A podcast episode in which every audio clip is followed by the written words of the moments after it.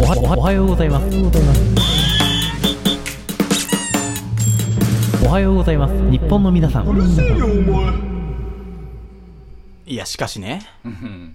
あの、俺が、うん。結構、就活の話をしてたじゃん、昔。してたね。でも、その就活の話っていうのは、俺の体験しかしてなかったわけじゃん、なんていうのああ。そういう、ただの流れを。あー薄い体験ね。薄い体験をしてたわけじゃあん。ーその話をしてたけど、うんでも正直、俺らよりも下の代、例えば、この後に就活する人たちって、何から就活すればいいか分かんないと思うのよ。ああー俺も分かんなかったあ。かなら、。何卒に、20。俺は21卒だから今年あーそうなは、のか。だ2021年の4月、ああね3月に卒業するからあれね21卒。年度計算なんだね。そうそうそうそうそうそう2021じゃん。う。あうーんで、2022だから22卒とかは今、ああ、じゃあ、来年のこの時期にもう就活が始まってるかあら、ー今一番大変な時期だからー。、そうだね。でもその1年前ぐらいかはら、いはいやった方が絶対にいいと思って、今日はその話をしたいと思います。なるほど。はい。今日はちょっと真面目な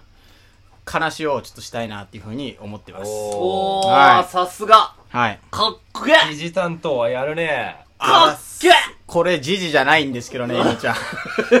時事じゃないんですけど、はい。うんで、まず、就活って結構さ、うんめちゃくちゃ大変じゃん。めっちゃ大変らしいね。大変だけど、その挑む時のマインドとして持ってほしいのは、全勝する必要はないってことなのね。あ だから、結局さ、どんなに、だから100社合格してもさ、うん入れる会社って1社しかないわけじゃん。そうだねだから。別に100社も合格する必要なくないっていう。ああ、まず一生取るのが大変なんじゃない、そう、だかららその、一生を取るためだけに頑張ればいいんだよ。あだあ。から、 自分の行きたい理想の企業をいっぱい並べて受けようとするから大変なわけであって、うん。自分が、もう自分に一番合う企業さえ受ければ、その確率って上がってこない。確かに。いや、賢だな。だから、なんていうか、就活っていうのは一生すればいいの、ただ。入るのは一生だけなんだからね。あだから、もし仮に極論だけど、100社落ちても、1社合格できれば、次の年に社会人になれるじゃん。ーそうね。そう。だから、そうんうんの1社をとりあえず手に入れるための作戦を、俺が今から教えたいと思う、みんなに。おーおーうわー、かっけえで、俺これね、3つあんのね。俺就活全然わかんないからさだか。ら俺がちゃん、だから俺の話を聞けば、多分ほざ来年には社会人になれる。あ、ほっとそれぐ らいの話を今からしようと思ほ う。っと、うんやあった煽ぜ るなで、まず1個目は、うん。あとにかくスタートダッシュを早くするってこあと。だから一歩を早くする。あ、僕苦手ですなねるほどねスロースターターあ、ってスよく言ロわれるースターター。だから、一歩さえ踏み出す、踏み出しちゃえばいいの。ああ、はいはいはいはい。で、そういった意味では、もう夏休みとか始まるじゃん。うん。だから、サマーインターンとか、あ秋のインターンとかに応募した方がいい。あ。絶め対っちゃ言ってたね、お前。いや、一社しか行ってないの。あええ一社しか行ってないの。うんだから、そのインターンに行くと、あ ES、エントリーシート書かなきゃいけないの。あ。エントリーシートってさ、自分のことを、何振り返ったり分析するわけじゃん。あでもそれが、1年前の夏からできるっていうのはすごいでかいのね。あ。なるほどね。そう、だからあー1年前の自分をもう研究して、いろんな人と、うん。もう就活も直前の3月に自己分析した人とは全然違うわけじゃん。はいはいはいはい。だから、いはい一歩でも早く行った方がいいから、まず ES を書いてほしい。ああ、確かに結構最初からなるほ自己分析してた、ね。そう、自己分。析した方がいい、絶対にあー。それと、あとう、んインターンに参加すると、どのサイトにもサイコパスって書かれてさ。いや、お前なマキャベリスト な。マキャベリストな。サイコパスじゃないんだよ。まあ、似たようなもんだ けどね。うん。だからそのインターンに参加すると、うんだから夏から参加するってやつは結構頭が切れるやつが多いのね。あー俺の肌感だと。はいなるほど。そう、だから、自分の大学だけだと友達だけの基準になっちゃうわけじゃん。あそうじゃなくて、一歩外に出てみると、なんか化け物みたいにやべえやつとかいるから、あ。はいそういうのになんかはいはいはい話とか聞くと結構いい。ああ、それ大事だよな。うんわそうそかうるそうわかるわかる。うん確かに。同じレベルで集まってるやつっているもんな。う。そう、だから周りのやつって同じレベルとかになっちゃうんだよ。あー必然と自分と似てるやつが楽だから。あーで、周りのレベル低いんだけどって他のところで言うやつそうそうそうそな。うそれお前のレベルが低いんだよっていそうなんだよ、そうそう。だから、とりあえずまずインターンとかそういう会に行ってほしい。いろんな学生が集まる会に行くと、分かるから、自分のレベルっていうの。なるだほからど。自分の武器も分かるし、 で自分のそう周りにいる人たちで自分がどういう人間なのかっていうのもちょっと分かってくるしそね、うそうそうそうそうあーうんうんだからもし、あの子の方が勉強できるなって思うじゃん、そのさインターンに参加して。でも俺の方が発言の時とかしっかりとした言葉で喋れんな、みたいな。うんそうする、と、その勉強面を今後伸ばせばいいしあ、ー逆に勝ってるところは自信を持った方がいいから。なるほどね。。そうん、面白い。で、二つ目は、うん うん。大人を味方にするってこと。ははあはあはあ。これはすっごい効率が良くなってあー、とにかく就職化を使うってことね。うん就職化っていうのはやっぱりその道のプロの人が教えてくれるから、エントリーシートとかの添削もしてくれるし、うん。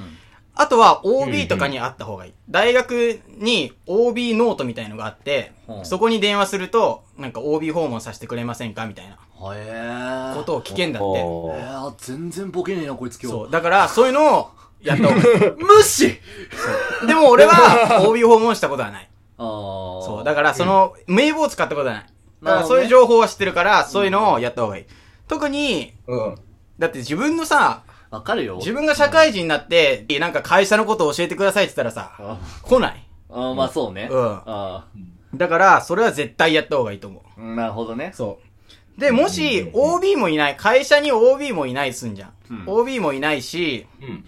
なんかその就職家の人も、そこの企業についてはよくわかんない。みたいなこと聞かれたら、もうとにかく、企業説明会に行った方がいい。うーん、なるほどな。大大人味方につけるってわかるわ。そう、だから、大きい会社だと、いろんなとこで説明会例えば学校にも来てくれるし、大きい会社って。ああ、そうだ。だ。そう、それとか、地方でもやってくれる。例えば、埼玉でも、ん神奈川でもやってくれる。東京以外のとこでもやってくれるし、東京でもやってくれるから、俺は全部それを回った。俺、クソ関係ないだろって思われるかもしんないけど、俺ほら、一時期めっちゃ飲み歩いてたじゃん。あ俺、俺、その頃のつてだけうでん仕事できそうな感じするもん。いああ、そうそう そう。だから本当に大人の力ってすごいから。。や、そうう、大人ってすげえんだよ。そうで、面白そうな大人を見る目って大事だよね。そうそうそうそうそう。だだって仲間内でやったって、そいつらわかんないんだから、いくらいいアドバイスだなと思ってうんうも。んうんうん。で、本当にコネがないなら、俺みたいに、その、企業説明会を渡り歩くと、絶対、採用担当の人がプレゼンをやってるのね。うん例えば、うん。 A、A っていう会社の説明を A っていう会社の採用担当がやってるから、その人が結局採用するわけじゃん。そうね。だからその企業の説明会が終わった後に、その採用担当者のところに行って質問をしてみる。うん。で、俺は計10回ぐらいや行ったの。おーそういう説明会行った時におーいくつかよくわかんねえな。大抵3回ぐらいで覚えてくれる、名前は。あ名前とかを そういうことねそうそうそうそうそうだから同じ、プレゼンとかの内容は全部一緒なんだけど、うんとにかく顔を売るために俺は交通費を叩いていろんなところ回った。はいはいはいはい。そうすると本当に覚えてくれる。あー名前、あ、いつも来てる何々くんね、みたいな。うんうん。そうするとめちゃくちゃ強い。唐沢くんねっつって。なるほど。そうう。そうあそう。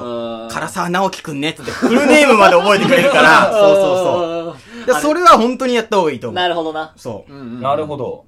で、最後の三つ目が一番重要なんだけど、エコーかけちゃうはい。うん。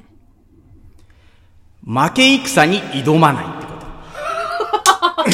れはどういうことかっていうと、はいはいはい。理想ってめちゃくちゃいっぱいあるのね。わかるよ。例えば、うんうんうん外資系のコンサルタントとか給料めちゃくちゃいいじゃん。うん。てか、総合商社も給料も福利厚生もいいし、財閥系不動産もめちゃくちゃ給料高いじゃん。あでも、そういうのって、ただ理想っていうのは、なんか、そういう給料面とかだけだと思うのね。あー本当にこの仕事がやりたくてっていうのなら、いろんなのがあるじゃん。そうね。でも、年収とか、なんていうの企業で、どこで働くかみたいな、はいはい土地とかを選ぶと、うんどんどん理想が出てくるから、うんそうなるとやっぱり困るよな頭のいい人から、てか魅力がある人からどんどん入っていくわけ。あー、しょうがないな。そう。で、魅力がないと自分で思ってる人は、うんなんか、安易に資格勉強してとか思っちゃうのね。 でも安易に、そう。。でも資格って安易、あれ、一番、なんていうの、取り組みやすいから。まあそうだね。でも、そうすると、自分よりも頭のいい大学で、その同じ資格取ったら、絶対負けちゃうわけ。そうだな。だからうんうんうん空手でもそうなんだけど、体のでかい人とちっちゃい人が同じ動きした時に、パワーがでかい大きい人は勝っちゃうわけよ。あーだから、ちっちゃい人はどうすればいいのかっていうと、その人とは違う動きをしなきゃいけない。はいはいはい。ああ。だから自分の魅力が、てか、大学的に勉強で勝てないなと思ったら、勉強以外のところをご利用すればいいんだよ。いや、わかる。俺もだかあら、ーどうやって今インフルエンサーに立ち向かうかっていうことそをうそずうっそうそとうそう考えてるもん。だから、でインフルエンサーができないことがあるわ。そうそうそうそう。そうだって、頭がいいっていうのはすごい頭がいいだけで、うん。それだけで誇れることじゃん。でも、それ以外に、でも、勉強ができて頭、あ、勉強もできて、運動もできる人って最強じゃん。運動とそうだかねずっと積み上げてものあるって人は。うんでも、なかなかそれ両方、両立できる人はいないから、俺の場合は空手とか、水泳とかをずっと頑張ってたから、そっちの武器で挑もうって。なるほどな。いなやるー、ほど負け戦しないってわかるわ。俺もねあ、ー実はね、賞賛がない勝負全然挑まないんですよ。そうそうそう。え、だから挑戦することがい い、あれ悪いんじゃなくて、うん本当に自分の特性、例えば俺だったら空手と水泳っていうのを最大限に活かした時いに、どこに一番戦って勝てるのかっていう、だからそのギリギリのラインを攻めてほしいの。わかる。だだからとにかなるほくど給料がいいとかで選んでバンバンバンバン出すとそりゃ落ちると思う。うんだから自分の力を一番最大限に出せるのを知ってて、そこに挑むっていうのが重要だと思う。あ就活俺でもうん誰かで構わず媚び売れないんだよ。あ結局。そうそうそうそうそう。うん。だから、リスナーに対して真摯に言おうみたいなのがあるから。 それはある ね。売れない人の戦い方なんだよね、これは。どっちかっていうとね。うんそううちの番だ組っての作本り方は。当に強い人っていうのは成功法で勝てるわけ。例えばあー東大出てて、体育会系も所属してるっていうのなら、もう絶対勝てるわけじゃん。そうだね。だそうじゃなくて、うんうん東大でもなければ、何も取り柄がなくても、その何、競合しない自分だけの位置っていうのを探した方がいいね。あーなるほそどうな。だから俺が本当に言いたいのは、学生時代うは、ん。うん。鉛筆を持つよりも、ダンベルを持ってくれってことなんいだよね。やー、それ風の話だったわ。だから勝てるとこで勝てばいいんだ よ全員が鉛筆持つ必要ないからいや、でも俺いいこと言ってた風だったなって思うよ。ダンベル持ってくださいそれ、うん。それ俺も風だな深。い系の話だったと思う。うん深いでしょうん、深い風いだや、った深い系なんだよな。う深い系ん、うん、うん。うん。深そう。 いや深い風なのよ深そう。深そう意識高風。 生きたが風意識高風。それダメダメじゃだんったなーって感じ。就職に役立つ風。俺はでも、いいとこまだあ刺と思うよさる人には刺さるからねうん。